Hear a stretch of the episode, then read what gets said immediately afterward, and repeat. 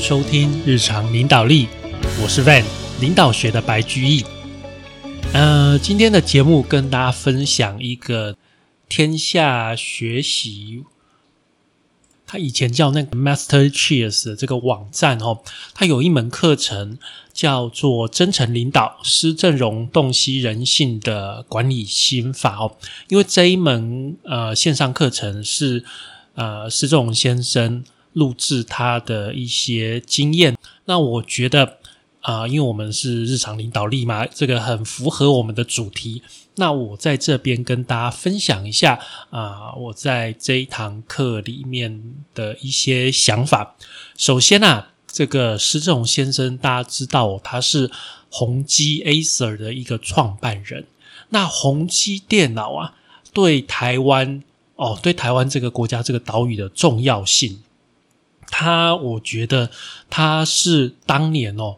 台湾人建立自信心的第一家公司，它是诶，我们台湾人在世界上出名的哦，真正出名的第一家比较大型的公司，而且它之后啊，也就是它的徒子徒孙或者说相关衍生出非常多台湾重要的企业，包括后来的友达，然后。零 Q 哈，然后那个华硕其实跟宏基以前有一点关系嘛哈，所以台湾蛮多企业的领导人是从宏基那边出来的哈，所以宏基也是蛮就是台湾历史上怎么说，宏基都是台湾历史上非常重要的一家公司，它曾经是我们世界第一的一个电脑公司，然后它也是首先雇佣。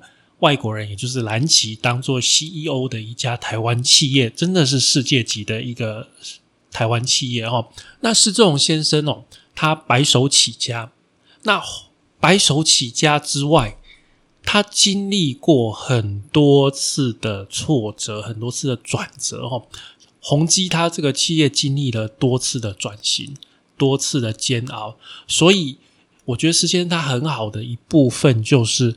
他很愿意分享他的这些经验哦，他分享的经验不只是说他后来做到就是大老板的经验，他从他很年轻的时候的经验跟大家分享，而且啊，真的是掏心掏肺的跟大家分享。那你从他的内容分享的内容，你可以知道他的为人哦，他现在七十几岁。哦，说实话，就是一位老阿公，好吗？就是一位老阿公，七十几岁老阿公，然后跟我们在这边掏心掏肺的分享他当年经营企业、经营宏基的一路走来的啊，这些领导、这些管理的一些方式、一些心法。那因为宏基是台湾第一家，真的是世界级的企业，所以。他分享的案例、分享的例子是非常多符合我们台湾人的性格、台湾人的特色的一些方式。但是，嗯，我还是要必须讲，就是他毕竟是一位年高德少、七十几的老先生，他讲的话固然很有道理，但是另外一方面哦。假如你的年纪太轻，你资历比较少的话，工作经验比较少的话，你可能听不出来它的价值。也就是他讲的真的是心法，他讲的是一些原则，虽然他有把他一些经历。过的那些过程讲出来哦，但是毕竟你要想哦，他是这么大一家企业的创办人，所以他讲的例子也都是站在一个比较高的高度上面去讲的哦。比真，所以假如是初出社会的年轻人，或者只是一个小主管的话，我老实说，你现在听这一门课是听不太懂的。你只会觉得这个人这个老阿公在唱高调，你只会觉得他讲的话，哦，就嗯很有道理，但是没什么用。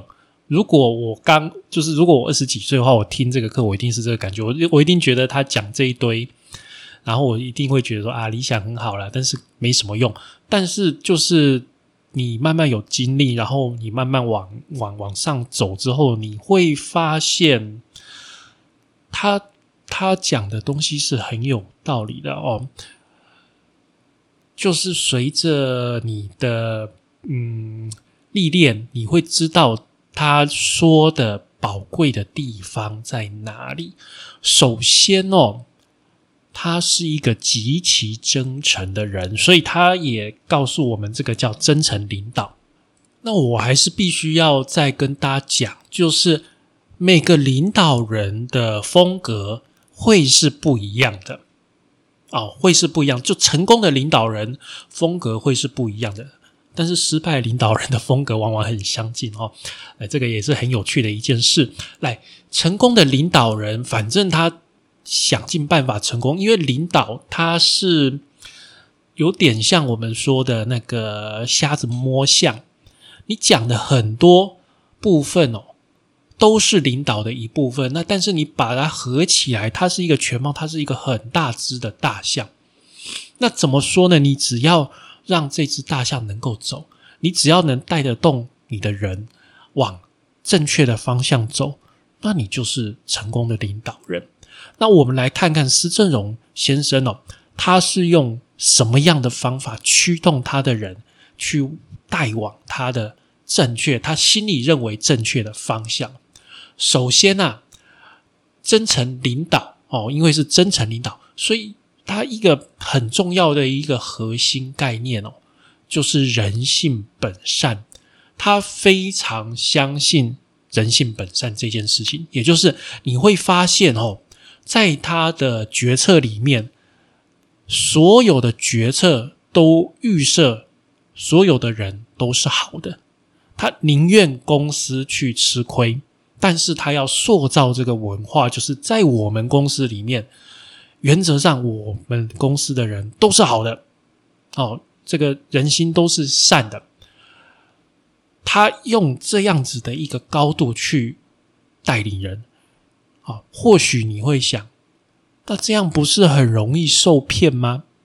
但是哦，嗯，怎么讲？你如果带领的团队大到一个程度。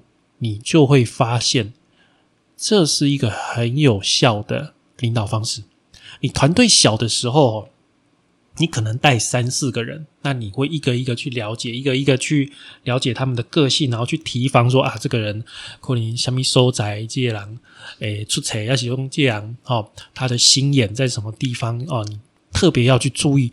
但是今天，当你带的人多到一个程度的时候，你没有办法一个人一个人去认识他们，你只能从上面去带你的干部，然后让你的干部去影响更下面、更基层的人。那你要怎么去带？这个时候，人性本善，就是完全的相信人是一个有效率、有效果的方法。反而，因为你在组织里面。打造出一个信任的一个氛围，一个文化，让大家感受到安心。这个时候，大家会发现，我在这个组织里面能够有这样子的一个文化，是因为领导人信任每一个人。当你觉得我是被领导人，我是被这个公司每一个人所信任的时候，你还需要去搞那些小把戏吗？其实反而这样子对你来讲，成本反而会最高，对不对？因为当这个组织很多人开始搞那些有的没的时候，这就会迫使领导人去改变他的领导风格。那大家就会发现到，哇，这个组织为了这些小小的老鼠屎，造成对大家的一个心理上非常大的压力。好，领导风格改变会对大家造成很大的心理压力嘛？那这时候，大家反而会觉得说，不如我就，呃，既然领导人这么信任我们，我们也信任他，我们就不需要搞这些。这结果会造成什么？才会造成双赢。好，所以你看，我这样跟你讲，你才会发现，当一个组织人数多到一个程度，你要去领导，你不是去管理的时候，你用影响力去领导的时候，这个时候你相信人性本善，去建立这个信任的一个文化，去信任这个氛围，反而对你。对组织才会是最有利的，但是你要能够理解你要能够去感受到这个这个概念，也你也本身要有相当程度的经验。所以我会说，这一门课，你如果是年纪比较轻，或是一个小小部门的主管，你的收获，你现阶段的收获大概不多。但是等到过了几年，你又有一些想法，你又有一些历练来看，会不一样。所以这门课。我真心推荐，就是你如果现在要觉得有用的话，我真心推荐给啊创业者，或者是已经啊，就是你带比较多人的一个情况，你可以比较能够去理解说施先生他为什么这么讲。因为你如果不到这个程度，你会觉得他讲的话很奇怪，你会觉得他讲的话不合常理。哦，其实他讲的是很基本、很基本的东西，但是你必须要，你必须要有办法去懂得他在讲什么，他在表达什么啊。那这个课程详细内容，我当然是建议大家自己去上课了。我不可能在这边跟你讲详细内容，对不对？我也怕被天下告，哈，我也没跟他收钱。来，但是一些啊主要的想法，我可以跟大家分享。就是第一个，我认为他有讲到，就是领导是在打造。那个环境，就像我刚刚讲的，在打造那个文化、组织的文化、组织的环境，而且是塑造一个公平的环境。那什么是公平呢？让大家感觉公平，让大家感觉努力在这个组织里面会有回报。我觉得这个是挺重要的。好，然后啊，他在里面有讲策略啊，因为施施先他是以创业者的角度，他觉得说，领导我要带领一个方向给我后面的人嘛，对不对？所以带领这个方向，这个方向怎么决定？靠策略。所以他其实，在课程里面有去分享他一些策略上的想法。但是策略这个东西，我认为要，诶，要依照你的组织的内在、外在等等的条件去看，哈，那不是一个很通式的一个东西。不是很通适的东西，策略还是要依据实际的情况，那根据你组织的优点、缺点等等去看啊。那这个部分，嗯，他讲的，说实话，我认为他讲策略这个部分没有那么全面，因为他主要就是分享他把宏基做起来，他的决策的方式可以参考，好，非常可以参考。但是因为它只是一个部分，它所以它也没有打算在策略这个部分讲的很细，因为策略是一个很大的一个主题嘛。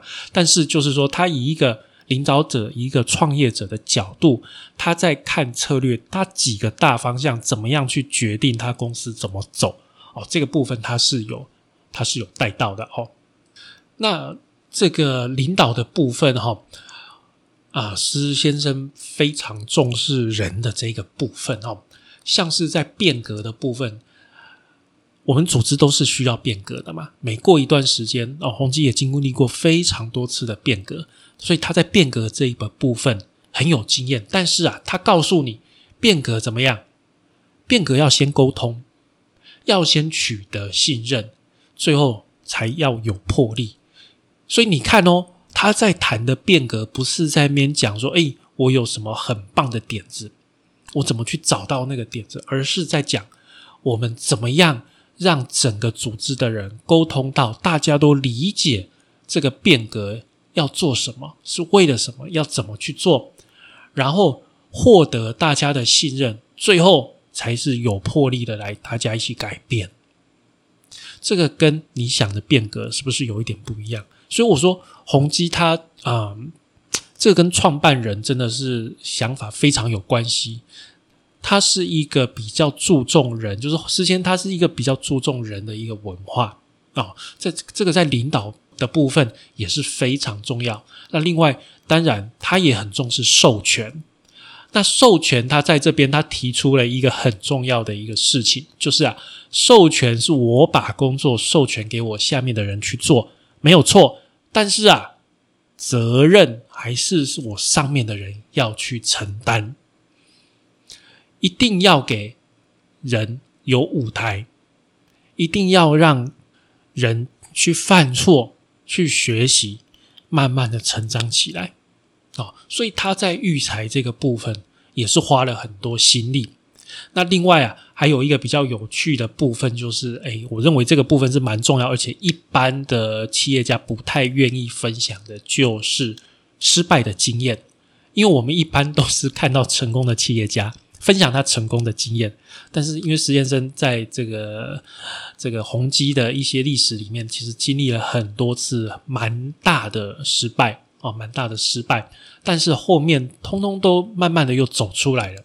所以他会跟我们分享这个经验，这个是很特别的部分哦。那沟通啊，这个当然也是非常重要。那他有跟我们讲一些沟通的技巧，然后呢，用人人才你要怎么让他在你的组织里面又竞争又合作？然后啊，在处理人的时候，哪些人是要留下来的？哪些人可能有机会？就让他们离开。